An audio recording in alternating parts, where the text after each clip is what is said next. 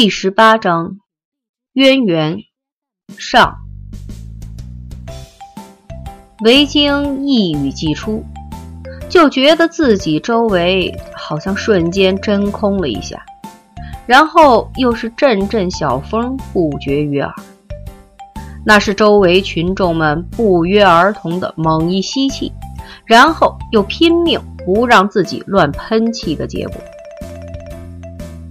牛所长手下的警察们不敢笑，可旁边其他所的警察才不管这套呢，哈哈大笑，形态夸张不说。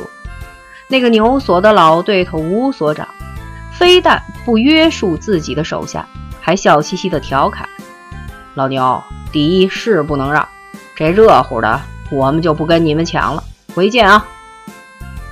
站在高岗上的牛所长，嘴角直抽抽。他脸色红了又紫，紫了泛黑的，喘了几口粗气之后，恶狠狠地一挥手，吼了一嗓子：“谁家的谁带走，出发！”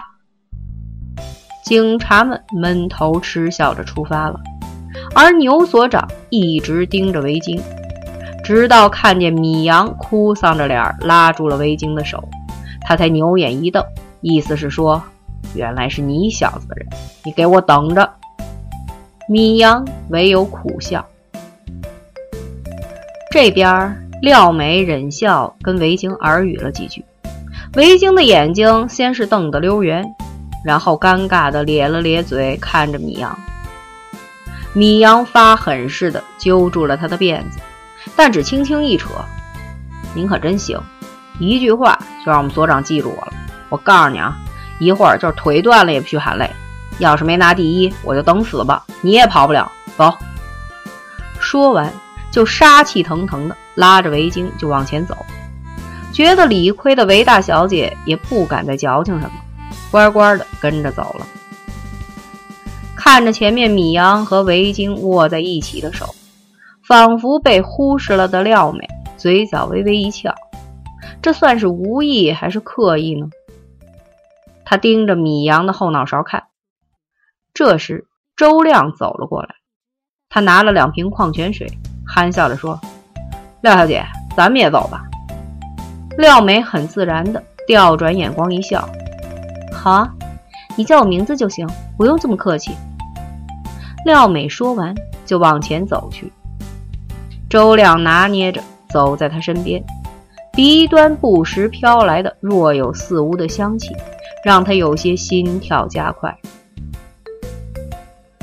到了山脚底下，负责掐表的一挥手，警察们就嗷嗷的开始往山顶上冲。这回为了体现团结精神，要看的成绩是最后一名的时间，所以报了名的家属除了老人，其余一律算在总成绩之内。长城顶端彩旗飘飘，哎呀，我的妈妈呀！围巾惨叫之后。一屁股坐在了地上，打死也不肯起来。他这一辈子也没用过这种速度来爬山。一路上，米阳跟打了鸡血似的往前窜，被他牢牢攥着手的维京只能咬牙瞪眼的跟着。到了最后，维京是被米阳半拉半抱给生拽上来的。是不是总成绩第一还不知道，但是机场路派出所。确实比老吴那个派出所的人先到了，过去埋汰了老吴一顿之后，牛所长的抑郁心情明显好转。去拿矿泉水的米阳从他身边经过，他居然笑眯眯地拍了拍米阳的肩膀：“表现不错，那小姑娘也不错。”说完，迈着八字步走了。米阳乐呵着跑回了维京身边，把瓶盖拧开之后，才递给维京。刚才所长夸咱们不错来着。维京接过水，大喝了一口，然后喘着气说：“多新鲜呀！咱是你们所第一个到的吧？他还敢不满意？哎呦，肚子疼！”他一边叫一边揉肚子。米阳问：“岔气了？”“不是。”维京皱着眉头往四周张望了一下，发现斜前方有个卫生间指示牌。“哎，我去趟洗手间。”你帮我拿着。说完，把矿泉水往米阳手里一塞，起身跑去。米阳闭上眼，咕嘟咕嘟地喝着水，任凭汗水横流。这种大汗淋漓的感觉让他很爽。突然觉得眼前一暗，他眼都没睁的说：“这么快就回来了？我就说你平时缺乏运动才会便秘，现在爽了。”话还没说完，米阳忽然睁开了眼，味道不对。迎着阳光的他微微眯了下眼，然后笑说：“廖小姐，你也上来了，要喝水吗？”他递出了那瓶没打开的矿泉水。廖美微笑着接过了水瓶，然后指指米阳身旁，意思是说可不可以坐下。米阳用手一比：“当然，谢谢。”廖美坐了下来，修长的腿很随意地伸着，米阳自然而然地往旁边挪了挪。廖美拧开瓶盖，大口地喝着水，从嘴角溢出的水滴顺着她细白的下颌，一直流到了领口里。米阳这才发现，可能因为运动后的燥热，廖美把那件阿迪外套的拉锁整个打开，露出了里面那件。红色 V 字领 T 恤，衬着雪白的皮肤，还有隐隐约约的。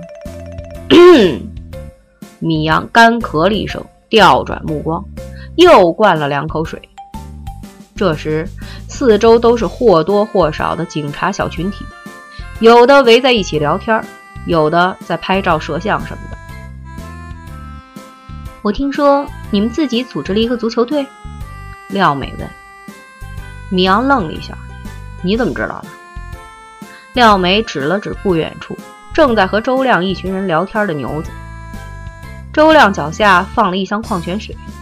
米阳点点头，笑说：“是，瞎踢着玩的。”然后在心里暗骂牛子：见了美女就把不住脉，逮什么吹什么。不知道为什么，米阳对廖美的感觉总有点怪。其实廖美长得不比桃香差，对于桃香的美貌，他是一种朋友之间的欣赏，也很坦然。可对于廖美，米阳本能的有一种敬而远之的感觉。作为一个正常的男人，这种感觉很诡异。但是作为一个警察，米阳更相信自己的直觉。我也喜欢看球，九四年时看罗马里奥和贝贝托。一起做那个摇篮动作开始，我就觉得足球是个挺有意思的运动。可等我看到巴乔和巴雷西的泪水之后，我彻底爱上了这项运动。廖美的表情带着怀念，米阳有点吃惊：“你那么小就开始看球了？女孩子里很少见。”我跟你说话呢。一个警察拍了周亮一下：“听见没有？看什么呢？”周亮一晃神儿，怎么了？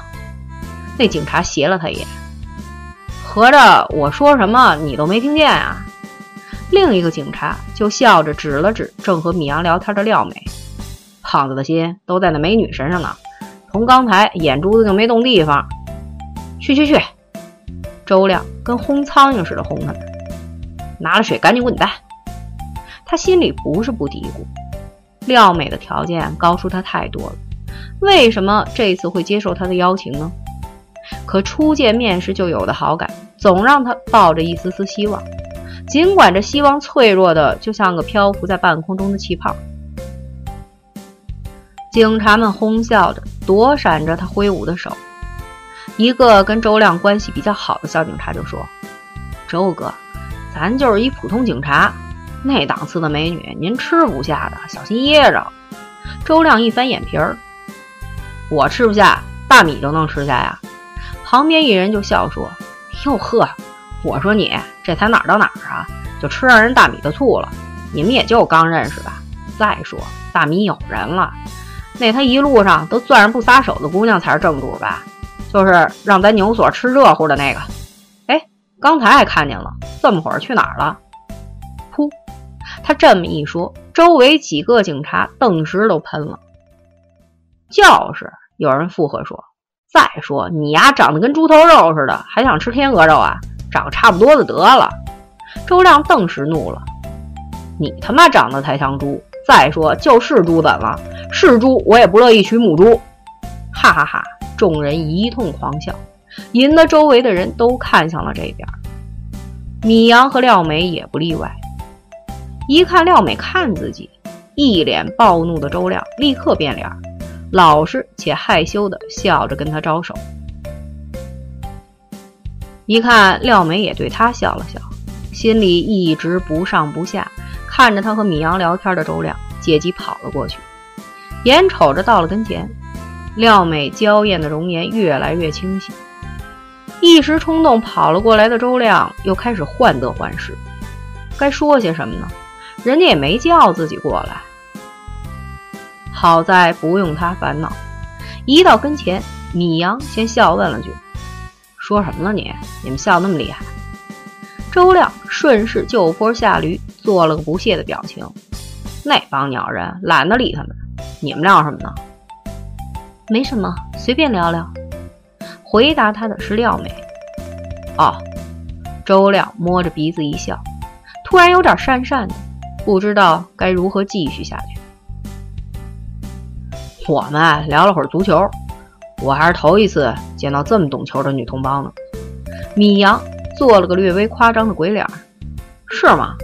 周亮立刻兴奋起来。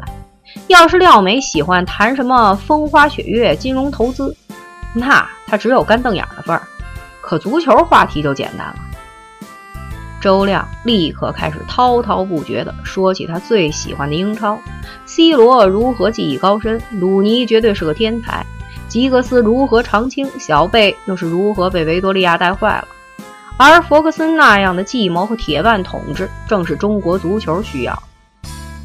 廖美就那么微笑着听他说。并适时的加以肯定和一些自己的看法，周亮越发开心，整个人就跟他的名字一样开始发亮了。米阳表面上也在听周亮讲经，还不时的点点头，可眼神却很自然的转移到了另一边。他心里想着，回头得提醒一下周亮，喜爱和恋爱可是两回事。虽说爱情不分什么上下高低、阶级财富，可廖美怎么看也不像七仙女儿，你周亮更不是牛郎哥哥。切，这味精掉厕所了，怎么还不回来？要说这人就是不禁念叨。米央刚付费完，就看见不远处那熟悉的蓝色身影在人群中一闪，韦大小姐一瘸一拐的回来了。她边走边揉大腿，还龇牙咧嘴的嘀咕着什么，看嘴型显然没说好话。米阳忍不住的笑了起来。大米，你笑什么？难道我说的不对？周亮问。啊？米阳有些尴尬，鬼知道刚才他说什么，赶紧打了个哈哈。对对，你什么时候都对。周亮正想跟米阳再掰扯两句。就听廖美说：“维维，你回来了，腿怎么了？”刚才猛一看见廖美和米阳并排坐在一起，维京不自禁地停住了脚步。接着又看见了旁边还有一个正口沫横飞的周亮，他这才继续拐着腿往这边走。隔着还有段距离，廖美已经起身迎了过来。维京本来想笑着先打个招呼的，却被他那一声呼唤给憋了回去。维维，除了桃香这样叫自己，就只有亚军那女人了。她怎么？正想着，廖美已经走到了维京跟前。她低头看看维京的腿，伸手碰了一下。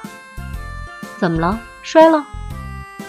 啊，没有，那什么。在厕所战斗过久的后遗症而已。回过神来的维京呵呵一乐，廖美愣了一下，然后扑哧一声笑了起来。原来如此，怪不得大米说你平时缺乏运动，经常会那什么的。廖美好笑的贴着维京耳朵说了句，他伸出手扶住维京手肘，干脆以后你跟我一起去健身吧。我在青鸟健身办的 VIP 卡，可以邀请朋友一起的。咱们可以再叫上亚军，人多更容易坚持嘛。嗯，呵呵，行，回头再说吧。我这人比较懒，没长性。维京笑了，应付了一句。他的心思这会儿已经从廖美叫他的昵称，转到米阳居然跟廖美说自己那啥。一时间，维京心里乱糟糟的，也不知道自己是尴尬还是难堪，还是别的什么形容不出来的感觉。总之一句话，维京很生气。这时候，米阳和周亮也都走了过来。维京，你没事吧？米阳问了一句。因为还有外人在，维京只僵硬的扯了扯嘴角。嗯，米阳只以为他是腿麻不舒服，就笑说：“腿麻了吧？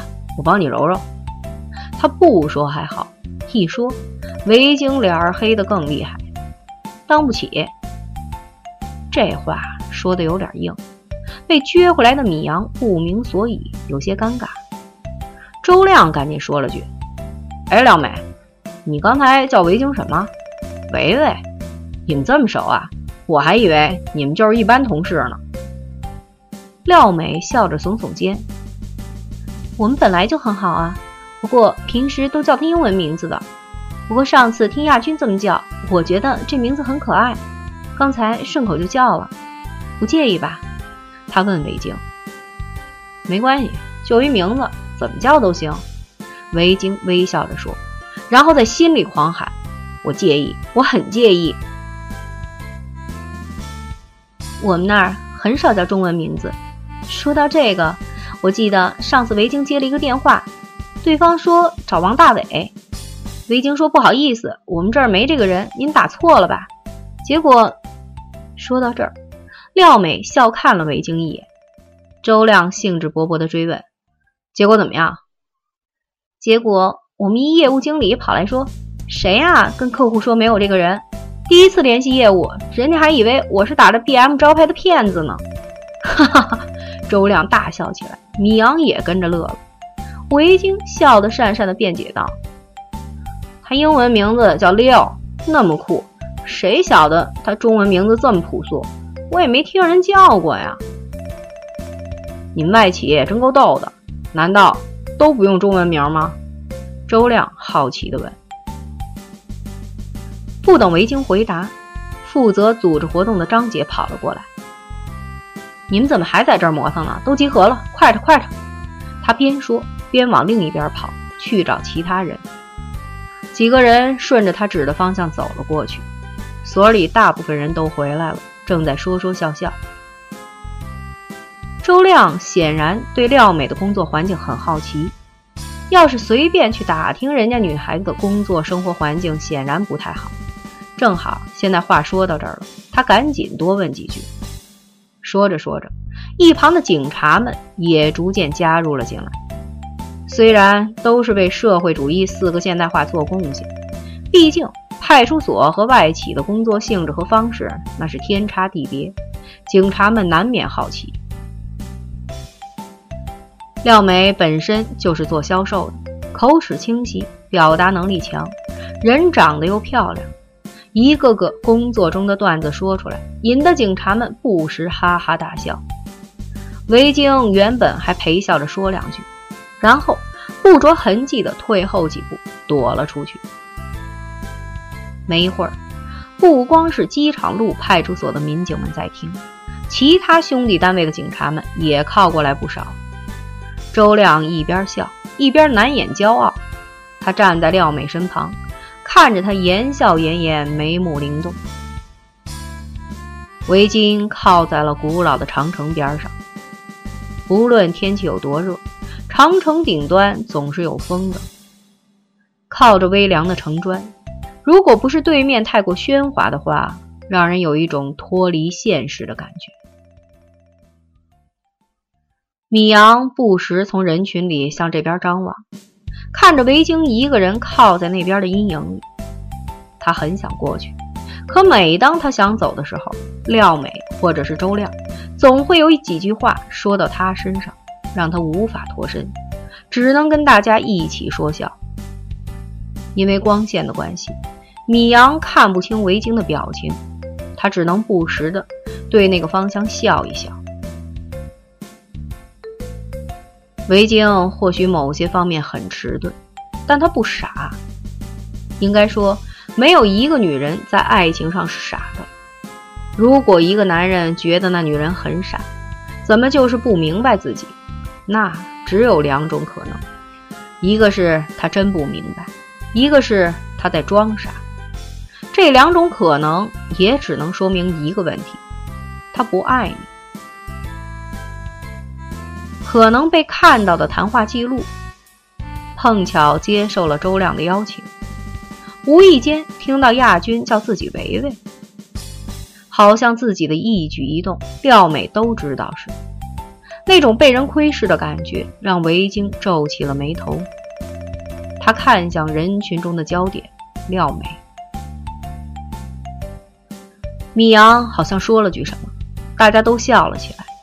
廖美也是笑眼如花的看着米阳，认真聆听的样子很动人。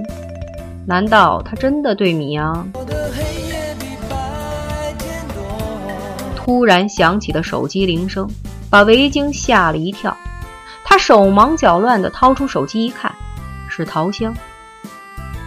喂，维京接了电话。干嘛呢？陶香笑问。一个人靠着城墙看风景呢，维京啧啧地说。那边的桃香一愣，然后就笑了起来。怎么了？不就是爬长城吗？听你这半死不活的样子，不知道还以为你盖长城去了呢。嗯，你找我有事儿啊？突然平添了心事儿的维京，没了跟桃香玩笑的心思，直奔主题。桃香立刻觉得不对。怎么了？出什么事儿了？你跟米阳吵架了？他试探着问。如果是跟其他人或事，以维京的脾气，早就开骂了。维京犹豫了一下，不知道该怎么说。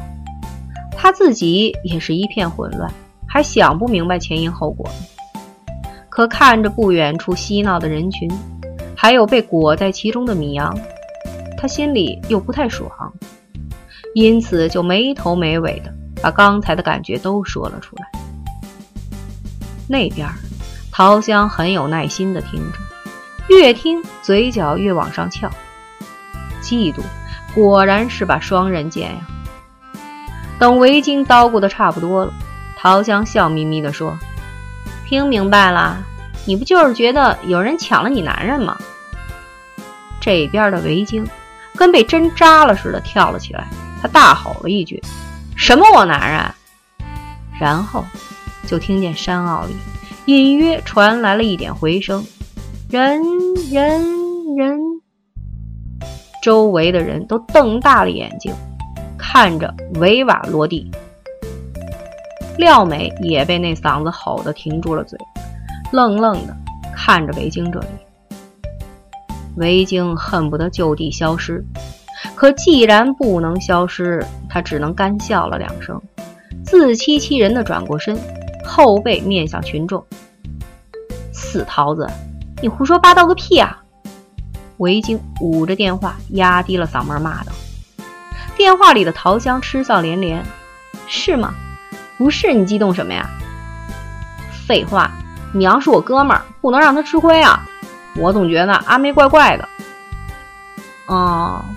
那是我误会了，桃香也不逼他，有些事情必须得让他自己想明白。这么说，你就是无意中当了一次红娘了，也算主角了？干嘛一个人待着？主角？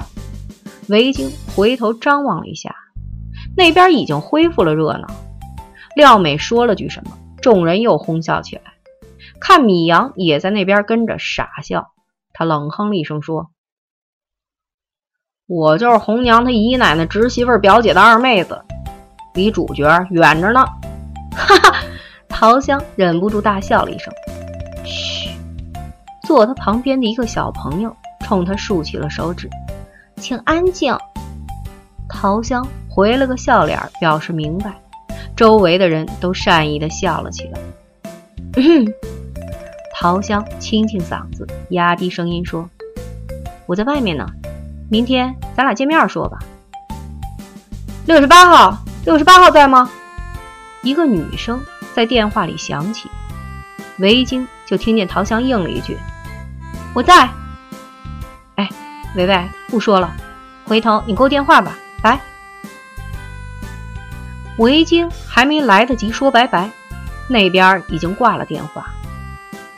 二号诊室，他喃喃说：“桃香去医院了。”什么二号诊室？米阳的声音在他背后响了起来。维京一扭头，米阳正冲他乐。维京下意识的想回笑，突然想起他是从哪儿来的，一句酸溜溜的话脱口而出。舍得回来啦？米阳愣了一下，然后就看见维京咬着嘴唇，脸涨得通红。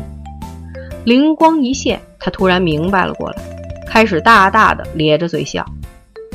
米阳知道自己这会儿不应该笑，可他实在忍不住。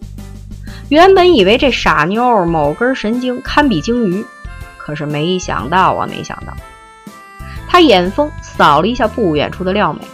米阳嘴巴又咧开了，看米阳笑，维京的脸热的都快着了。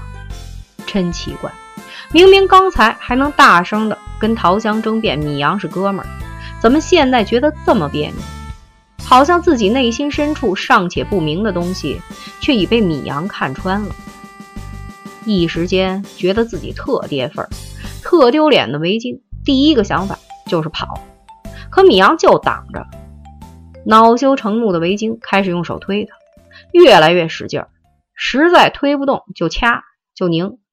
讨厌啊你！好狗不挡路！米阳丝丝的吸着凉气，却死活不让开。他现在美的不行，美的冒泡，明明肉都快被围巾拧下来了，他还希望围巾再多掐两下，让所有人都看到这个女人在跟我撒娇，只跟我撒娇。廖美，准备下山了，咱走吧。周亮轻轻碰了一下廖美的手臂，他心怦怦直跳。哦，好。廖美笑着点点头，转身就走。周亮急忙跟上。长城上明明人声鼎沸，廖美却觉得维京的娇嗔就在耳边，米阳的笑脸也仿佛就在眼前，真有意思。我倒成了推手了。什么？周亮问。没什么，走吧。廖美嘴角一翘。这边气得出了一身汗的维京实在推不动了，就气哼哼地瞪着米阳。米阳就跟面瘫了似的，只剩下一个表情：笑，傻笑，特开心的傻笑。维京的心突然一软。从小就认识，见面就吵吵。米阳似乎总是乐观的，可上次见他这么高兴，是什么时候的事儿？考上公安大学还是？你跟廖美说我便秘？维京突然低声问了一句，这没头没脑的话让米阳一愣，脑子一转，他马上反应了过来，笑容一脸。把那时情况又说了一遍，同时问了一下维京是怎么知道的。维京一复述，才发现廖美也没说是米阳特意告诉。看着米阳平时总是痞了吧唧坏笑，现在却很认真的脸，想想廖美那样能干又会赚的美人儿，应该看不上他吧？长得又不帅，没钱没势一小警察，也许是自己想太多了。维京突然觉得心情大好，他装模作样的整理下头发，好像挺随意的问：“闻味儿你就知道不是我，你属狗啊？”嘿嘿，米阳笑说：“不用属狗，我也知道是你。人家是一身香气，你是一身汗臭，好分得很。”靠！维京的笑容一僵，跟着就是一个飞腿。早有准备的米警官一个利落的扭身侧闪，做个鬼脸，然后撒丫子就往下面跑。维京立刻叫嚷着追了上去，其他游客的惊叫、躲闪和侧目，两个人也顾不上了。就这样，一路笑喊着冲了下去，一前一后，他向左，他向左，他向右，他向右。